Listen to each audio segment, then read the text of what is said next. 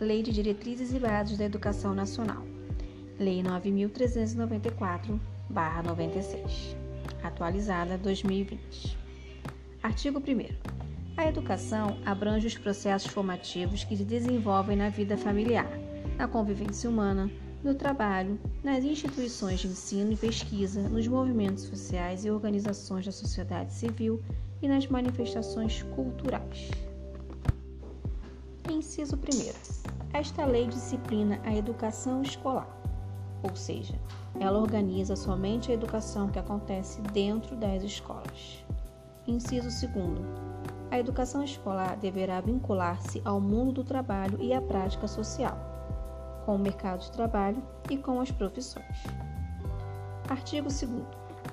A educação, dever da família e do Estado, ou seja, do governo, inspirada nos princípios de liberdade e nos ideais de solidariedade humana, tem por finalidade o pleno desenvolvimento do educando, seu preparo para o exercício da cidadania e sua qualificação para o trabalho. Artigo 3. O ensino será ministrado com base nos seguintes princípios. Primeiro, igualdade de condições para o acesso e permanência na escola.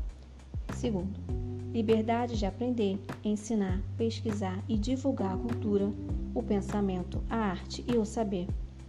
Terceiro, pluralismo de ideias e de concepções pedagógicas. Quarto, respeito à liberdade e apreço à tolerância, ou seja, respeitar as opiniões do outro.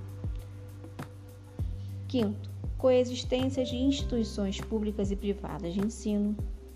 Sexto, gratuidade do ensino público em estabelecimentos oficiais.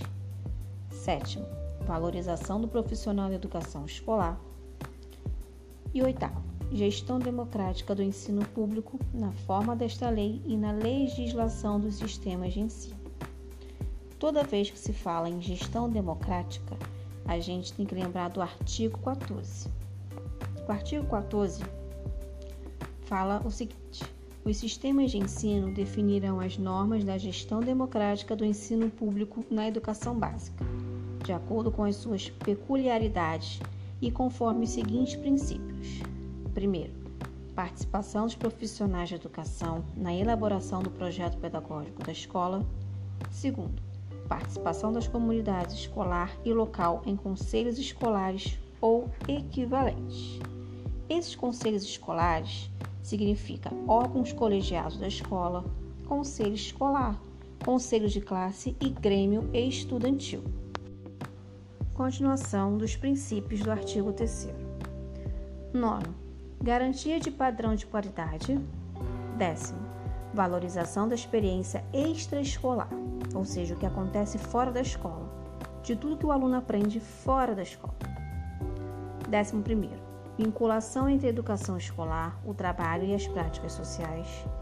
E décimo segundo, consideração com a diversidade étnico-racial, incluído pela Lei nº 12.796 de 2013. O que significa esse étnico-racial? Costumes, cultura. Décimo terceiro, garantia do direito à educação e aprendizagem ao longo da vida. Esse ao longo da vida significa toda atividade de aprendizagem em qualquer momento da nossa vida.